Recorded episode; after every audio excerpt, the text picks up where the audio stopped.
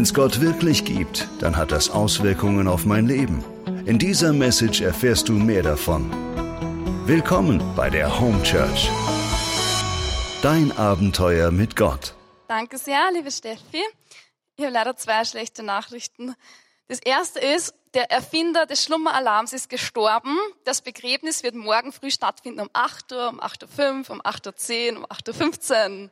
Für alle, die gerne lange schlafen. Und für alle, die sich gerade ums Abnehmen bemühen, habe ich leider auch schlechte Nachrichten.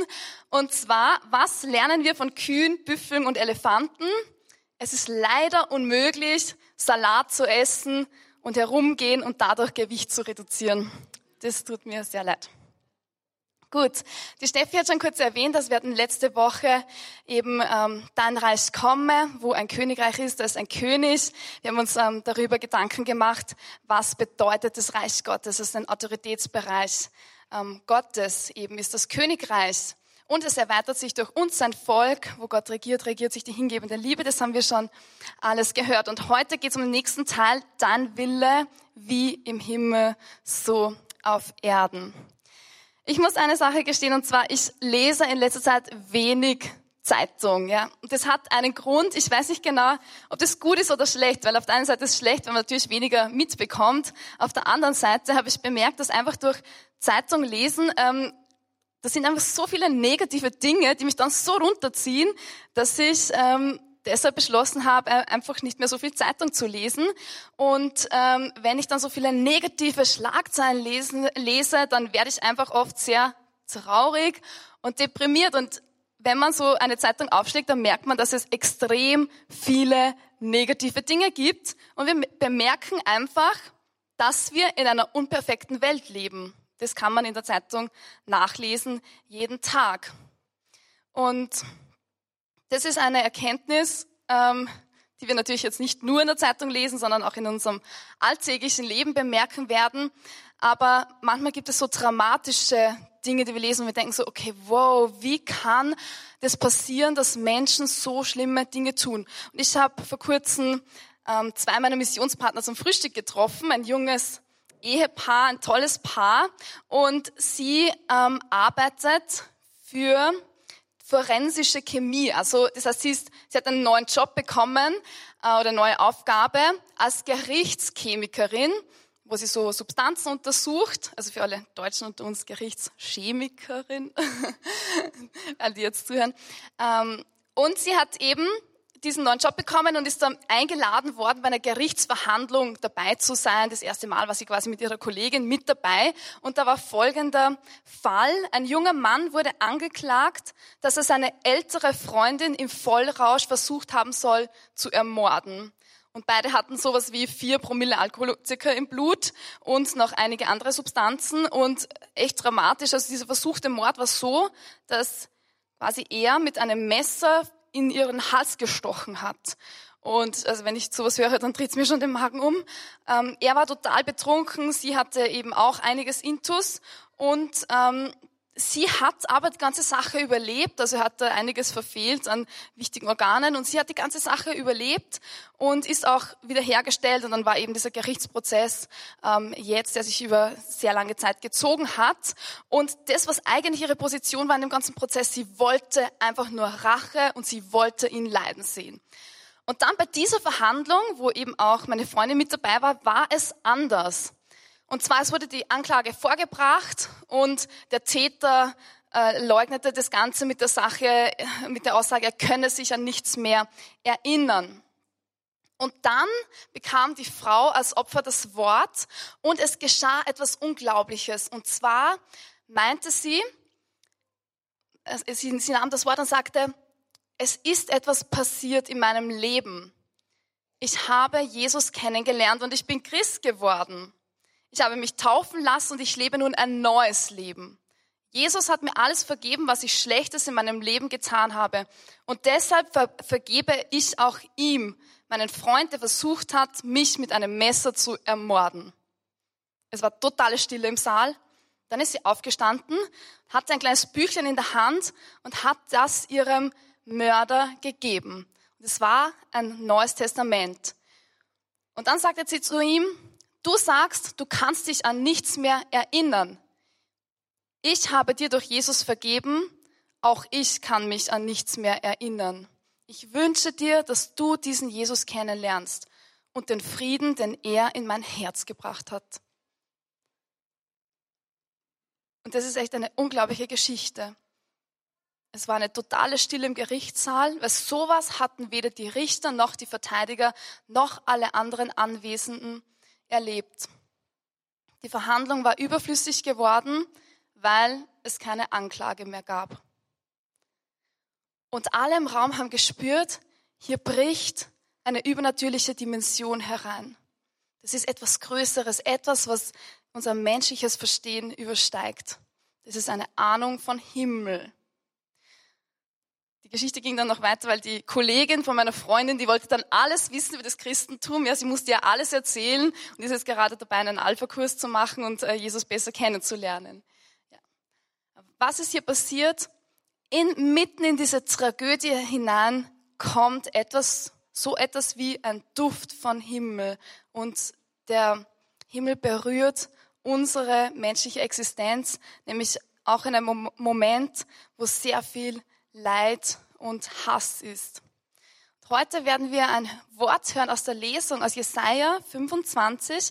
Da heißt es, er hat den Tod für immer verschlungen und Gott, der Herr, wird die Tränen von jedem Gesicht abwischen und die Schande seines Volkes entfernt er von der ganzen Erde, denn der Herr hat gesprochen. Und das ist das, was diese Frau im Gerichtssaal erlebt hat. Sie hat etwas begriffen, sie hat diesen Frieden erlebt im Herzen, der alles Verstehen übersteigt. Und sie hat noch etwas begriffen, und zwar, Gott träumt den Himmel für uns. Gott träumt den Himmel für dich. Sie bekamen einen Schimmer von der Idee, wie sich Gott die Welt eigentlich für uns vorstellt und was der Urtraum von Eden ist, nämlich ohne Leid, ohne Schmerz, ohne Tränen und ohne Hass. Und was ist dieser Urtraum von Eden? Gott hat sich uns Menschen ausgedacht. Er hat uns erschaffen, er hat uns seinen Atem eingehaucht, er hat uns das Leben gegeben. Und er wollte, dass wir als Menschen in der Realität des Himmels leben, in einer echten Liebe und in einer realen Freiheit. Und dann, ihr kennt die Geschichte, da steht dieser eine Baum in der Mitte des Gartens und dann kommt die Schlange und ähm, Gott sagt, ihr könnt vom allen essen, aber nur bitte von diesem einen Baum nicht. Und dann sagt die Schlange, sagt, hat, hat Gott wirklich gesagt, dass ihr von keinem dieser Bäume was essen dürft? Ja? Und dann wird sie von, zuerst noch korrigiert. Aber das, was die Schlange gesehen hat, war so ein Misstrauen. Eigentlich will Gott uns etwas vor, vorenthalten. Eigentlich ist der Wille Gottes für mein Leben nicht so gut. Ja, er nimmt mir etwas weg. Und so haben wir angefangen, dass wir Gott misstrauen. Und es ist dieser Zweifel gekommen und ihr kennt, wie die Geschichte weitergeht. Es kommt die Trennung zwischen Gott und dem Menschen und es wird diese tiefste Intimität gebrochen. Und das heißt, die Realität der Gegenwart Gottes im Menschen wird eingerissen. Es zerbricht etwas. Und seitdem gibt es so diese Spaltung und diesen Schnitt zwischen Heiligen und Profanen. Und noch etwas ist passiert. Und zwar, wir können Gott einfach nicht mehr so gut erkennen. Es fällt uns schwer, wir müssen uns anstrengen, dass wir die Gegenwart Gottes suchen. Im Garten Eden war das ganz einfach. Gott war einfach immer da und wir hatten so diese tiefste Intimität mit Gott. Aber seitdem die Sünde in unser Leben gekommen ist und all das Negative, fällt es uns schwer. Und vielleicht hast du das auch schon bemerkt in deinem eigenen Leben. Ich bemerke das in meinem Leben, wenn ich so länger nicht meine negativen Dinge Gott bekenne ähm, und zur Beichte gehe zum Beispiel oder einfach Gott um Verzeihung bitte, dann wird es schwerer irgendwie zu beten. Dann denkt man so, na okay, Gott, ähm, ich rede später mit dir und dann dann kommt, dann geht irgendwie dieser Sinn für die Gegenwart Gottes schon ein bisschen verloren. Und deshalb ist es wichtig, dass wir uns immer wieder ähm, neu auf Gott ausrichten und ihn suchen. Also es wurde mühsam für uns Menschen, Gott zu suchen und es kostet Anstrengung. Aber zugleich merken wir, dass Gott eine extreme Sehnsucht hat nach unserem eigenen Herzen. Er liebt unsere Gegenwart und er sehnt sich so extrem nach uns. Und das musst du auch wissen, weil die Sehnsucht Gottes, dir zu begegnen, ist unendlich viel größer als deine Sehnsucht, ihm zu begegnen. Ja, Gott, er denkt die ganze Zeit an dich und denkt, ah, er schaut dich immer an. Und deshalb hat Gott sich Orte ausgedacht, wo wir ihm leichter begegnen können.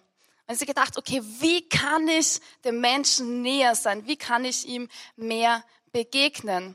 Und da gibt es Orte, vor allem in der Natur. Es gibt Menschen, die gehen sehr gerne in die Natur und sagen, in der Natur begegne ich Gott sehr gut. Und ein so ein Ort ist ein Berg. In Genesis 22, 14 heißt es, Abraham gab jenem Ort den Namen, der Herr sieht, wie man heute noch sagt, auf dem Berg lässt sich der Herr sehen. Also das Berge sind Orte, wo Gott uns besonders begegnen kann.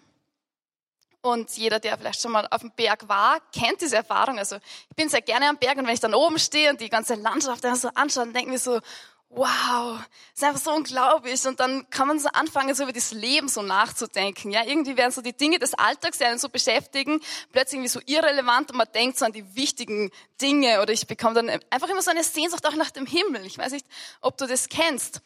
Ähm, wenn man so am Berg oben steht. Das heißt, ein Berg ist wirklich so ein Ort, wo man Gott ein bisschen mehr spüren kann, womöglich.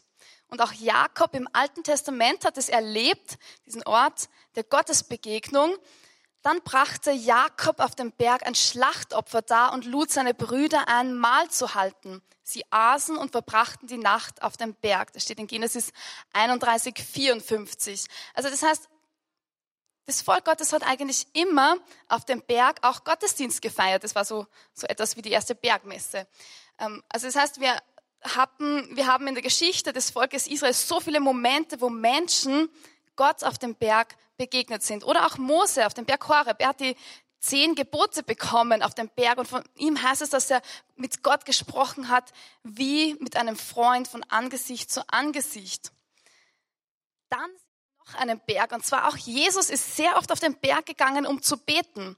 Und einmal hat er drei seiner Freunde mitgenommen da heißt es in Matthäus 17, 1 bis 2, sechs Tage danach nahm Jesus Petrus, Jakobus und dessen Bruder Johannes beiseite und führte sie auf einen hohen Berg. Und er wurde vor ihnen verwandelt. Sein Gesicht leuchtete wie die Sonne und seine Kleider wurden weiß wie das Licht. Und immer wenn wir etwas hören vom Licht, dann ist es auch ein Bild für ähm, für so das Kommen des Reiches Gottes, ja, für das Hereinbrechen der Gegenwart Gottes. Gerade in der Offenbarung, wenn wir schauen, im letzten Buch der Bibel, wo so beschrieben wird, wie der Himmel aussieht, da heißt es sehr oft, dass Gott einfach so mit seinem Licht hereinbrechen wird. Und das lesen wir auch hier. Jesus wird plötzlich verwandelt und seine drei Schüler, seine drei Jünger sagen, wow, Jesus, wir wollen hier bleiben an diesem Ort. Der Petrus will gleich drei Hütten bauen, ja, der will sich gleich gemütlich einrichten. Er sagt, wow, hier ist eine Gegenwart so spürbar und wir wollen einfach nicht mehr gehen. Das heißt, Gott schenkt Momente, wo er erfahrbar wird und wo wir merken, hier sind wir eigentlich zu Hause. Und dann gibt es noch einen Berg, der extrem wichtig ist für Gott und das ist der Berg Zion. Berg Zion ist ein Berg in Jerusalem, auf dem früher der Tempel stand. Also das war der sogenannte Tempelberg. Jetzt ist der Berg Zion nicht mehr ident mit dem Tempelberg, aber dort stand der Tempel Salomos und der Tempel ähm, hatte einen besonderen Aufbau. Das hören wir übrigens auch heute von diesem Berg in Jesaja 25, das ist heute die Lesung, da heißt es, der Herr der Heerscharen wird auf diesem Berg für alle Völker ein Festmahl geben mit den feinsten Speisen, ein Gelage mit erlesenen Weinen, mit den feinsten fetten Speisen, mit erlesenen reinen Weinen. Er verschlingt auf diesem Berg die Hülle, die alle Völker verhüllt und die Decke, die alle Nationen bedeckt. Also das heißt, mit diesem Berg ist eine extreme Verheißung verbunden, dass Gott etwas Neues schaffen wird, dass er etwas tut. Und wenn man so in den Tempel hineingegangen ist, es war eine, eine riesige Anlage, ähm, auch zur Zeit Jesu, da gab es mehrere Orte. Und zwar, es begann so mit dem äußeren Hof und dann ging man weiter in den inneren Hof und dann wurde es so quasi immer besonderer, immer heiliger. Dann gab es nämlich das Heiligste und dann das Allerheiligste. Und das Allerheiligste war abgetrennt durch einen Vorhang.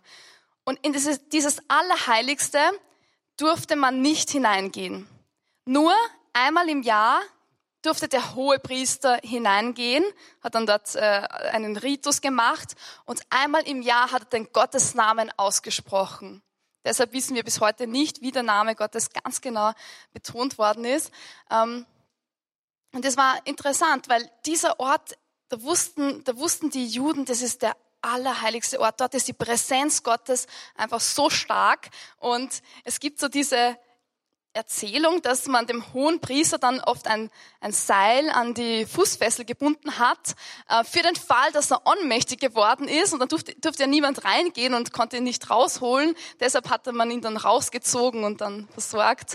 Ähm, das heißt, wahrscheinlich ist es schon öfters passiert, dass Leute dann so überwältigt waren von der Gegenwart Gottes, dass sie einfach ähm, umgefallen sind. Aber das, was wir sehen an dieser Geschichte, ist, dass Gott ist ein absolut heiliger Gott. Er ist unnahbar. Das heißt, wir können uns mit den negativen Dingen, wir können nicht mit der Sünde in die Heiligkeit Gottes kommen, ohne dass es weggenommen wird. Und deshalb ähm, hat Gott sich überlegt, ich will aber mit dem Menschen sein, ja, ich will dem Menschen nahe sein. Und als Jesus am Kreuz hängt, ist etwas Dramatisches passiert mit seinem Tod. In Markus 15, 37 lesen wir das. Jesus aber schrie mit lauter Stimme, das war bei seinem Tod. Dann hauchte er den Geist aus. Da riss der Vorhang im Tempel in zwei Teile, nämlich von oben bis unten. Und das ist diese Dramatik. Das heißt, Jesus bricht herein in unsere Welt, die total unperfekt ist. Er bricht herein mit seiner Heiligkeit ausgestreckt am Kreuz. Mit Jesus bricht der Himmel in unsere Welt herein. Gott enthüllt sich, er gibt alles, er drängt herein, seine Heiligkeit drängt herein und die Heiligkeit wird quasi so schwer, dass sie diesen Vorhang einfach in zwei Teile reißt. Und die hohen Priester, die waren schockiert. Ja, so quasi, wow, das ist etwas ähm, Heftiges, wenn so plötzlich dieser heiligste Ort zerstört wird, aber er wird quasi geöffnet für uns und die Heiligkeit Gottes kommt in unsere Welt. Die, Heil die Gegenwart Gottes drängt sich quasi auf mit einer Vehemenz und drängt herein in unser Leben. Jesus haucht seinen Geist aus und er haucht in uns an. Er haucht uns den Geist ein gleichzeitig. Das ist dieses dramatische Bild und das Herz Jesu wird quasi zerrissen, weil es so überfüllt ist, überfüllt ist von Liebe. Ja, wir wissen, dass Jesus zu Tode gefoltert worden ist und er hängt quasi nackt am Kreuz und dann zerreißt er sein Herz und es explodiert förmlich vor Liebe und ähm, dann gibt es die Geschichte mit dem Soldaten, der dann mit der Lanze in das Herz Jesu hineinstößt und dann kommt Blut und Wasser heraus. Das heißt, Jesus, er gibt uns wieder seinen Segen und seine Gegenwart und wie eine Welle kommt ähm, sein Licht in, unser, in unsere Welt. Ich war mal auf einer Konferenz in London, es war so eine Leiterkonferenz, es waren circa 5000 Leute ähm, in diesem Raum, ein wunderschöner Saal und dann wurde ein Sprecher angekündigt und er kam auf die Bühne und alle haben sich, waren schon so voller Erwartung, waren gespannt und es war ein sehr bekannter Sprecher. Und es war dann sehr interessant, weil er hat das Mikrofon geno genommen und dann hat er einfach so gewartet und hat gesagt, so warten wir auf, auf Gott. Und dann haben sie gedacht, ja, okay, wir warten auf Gott und ja, haben kurz die Augen geschlossen und gewartet. Und dann hat er so weitergemacht und hat gesagt, let's wait let's wait on the Lord.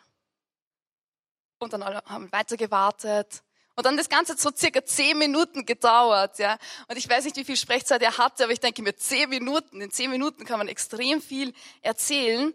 Und das war dann interessant, weil plötzlich hatte ich vor meinem inneren Auge so ein Bild, wie von der Bühne her so eine riesige Welle kommt und so über alle Menschen drüber schwappt.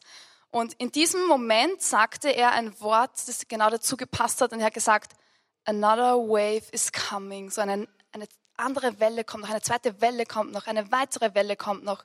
Und ich habe das so richtig gespürt, es war der Raum so gefüllt, einfach mit der Gegenwart Gottes, dass, dass alle so gewartet haben, okay, was tut Gott? Gott wird etwas tun.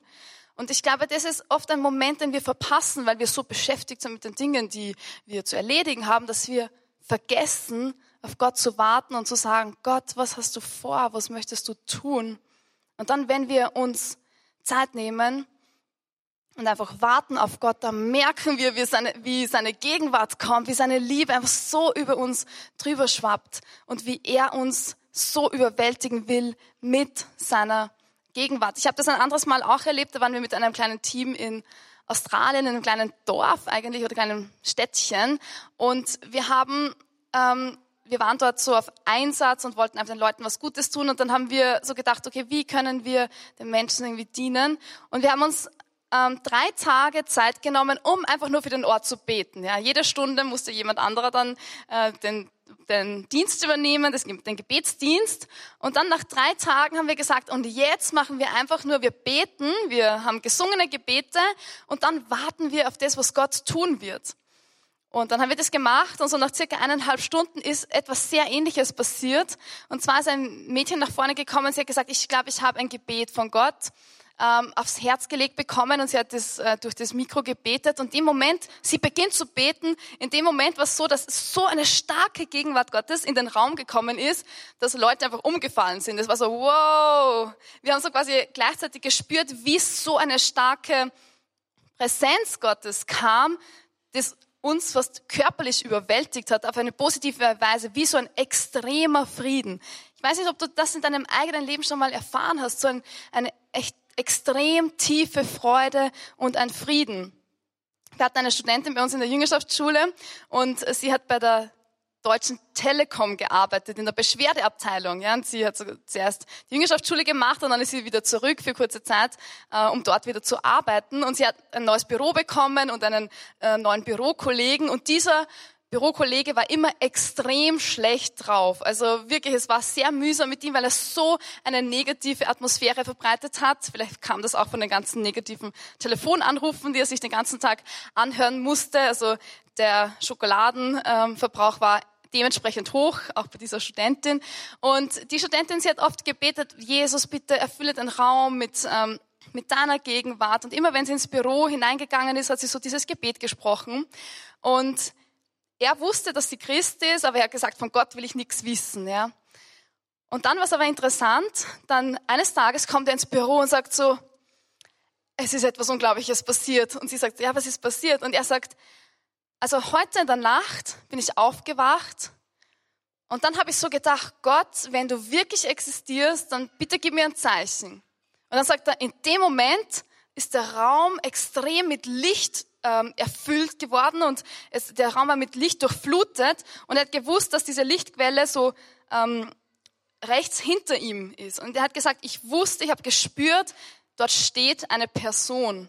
Aber ich habe mich nicht getraut, die Person anzuschauen, aber ich wusste, das ist Jesus. Und dann sagt er, seit heute Nacht glaube ich, dass Gott existiert. Ich weiß, dass Gott existiert und ich möchte diesen Jesus besser kennenlernen. Bitte erzähl mir, mir mehr davon. Und so ist er Christ geworden. Das heißt, es gibt so Momente, wo Gott einfach extrem klar in unser Leben hereinbricht. Heute hören wir auch das von einer Hochzeit im Evangelium. Also Gott möchte mit uns einfach so eine extreme Intimität haben und er möchte, dass wir mit ihm auf einer Ebene sind. Der Wille Gottes ist die Antwort auf unsere tiefsten Sehnsüchte. Das heißt, Gott will, dass du strahlst. Er will, dass du leuchtest. Er will, dass es dir absolut gut geht und dass du hundertprozentig glücklich wirst. Gott träumt den Himmel für dich. Und sein Wille, was ist sein Wille? Sein Wille ist der Himmel und absolute Friede und absolute Freiheit. Im ersten Thessalonischer Brief heißt es, das ist es, was Gott will, eure Heiligung. Was bedeutet Heiligung? Was bedeutet überhaupt heilig? Ähm, heilig meint vollkommen gut, gerecht, rein Gott zugehörig sein und das heißt quasi abgesondert zu sein für Gott, also reserviert für Gott, das ist eigentlich so diese Grundbedeutung von heilig. Das heißt, wenn wir heilig leben, dann gehören wir einfach in sehr besonderer Weise zu Gott. Und im Römerbrief heißt es, gleicht euch nicht dieser Welt an, sondern lasst euch verwandeln durch die Erneuerung des Denkens, damit ihr prüfen und erkennen könnt, was der Wille Gottes ist. Das Gute, Wohlgefällige und Vollkommene. Und ich habe mich ertappt, so wenn ich das Vater unser bete, dann habe ich eigentlich eine Zeit lang sehr oft gebetet, Vater unser im Himmel, geheiligt werde dein Name, dein Reich komme, mein Wille geschehe und dann geht's so weiter, ja. Und sehr oft beten wir so, wir denken, wir beten dein Wille geschehe und in Wirklichkeit sagen wir, Gott, in Wirklichkeit, mein Wille soll geschehen.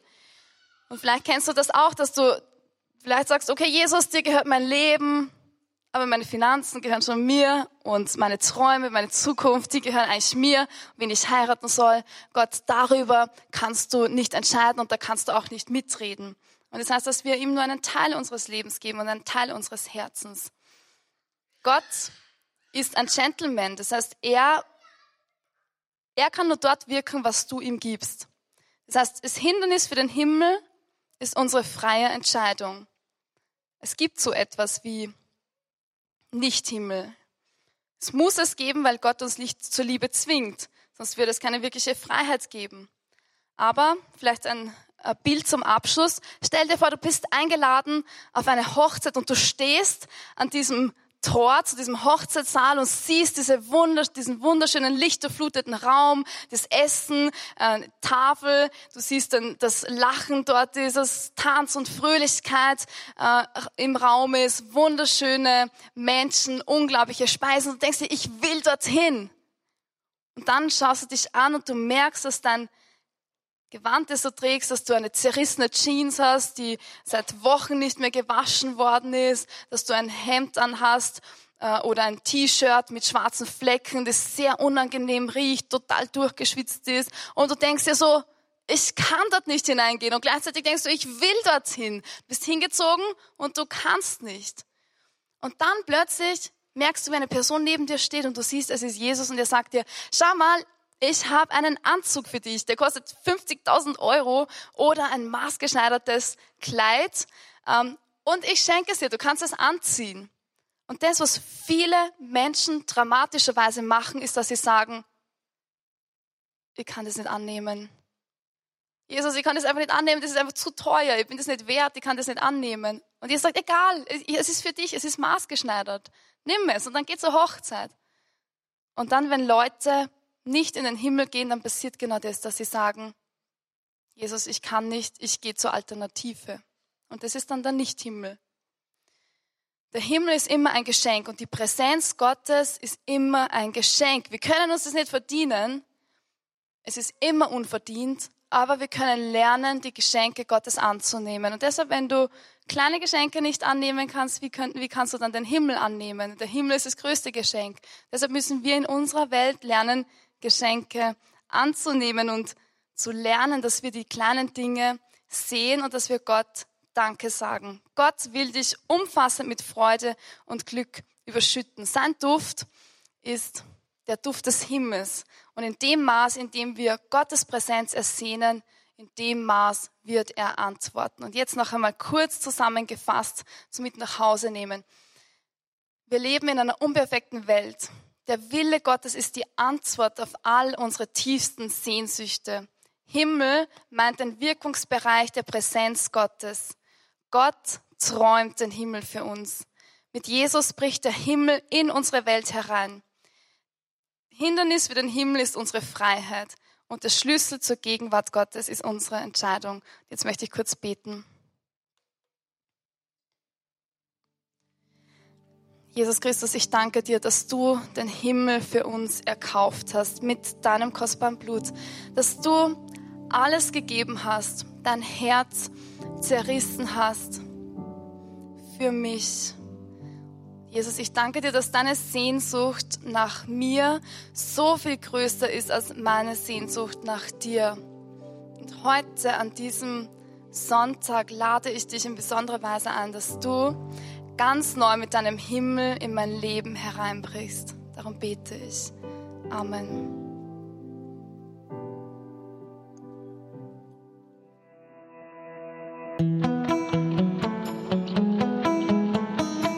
Das war die Message zum Sunday Morning. Wenn du am Reich Gottes mitbauen und uns unterstützen möchtest, dann geh auf www.home-church.cc.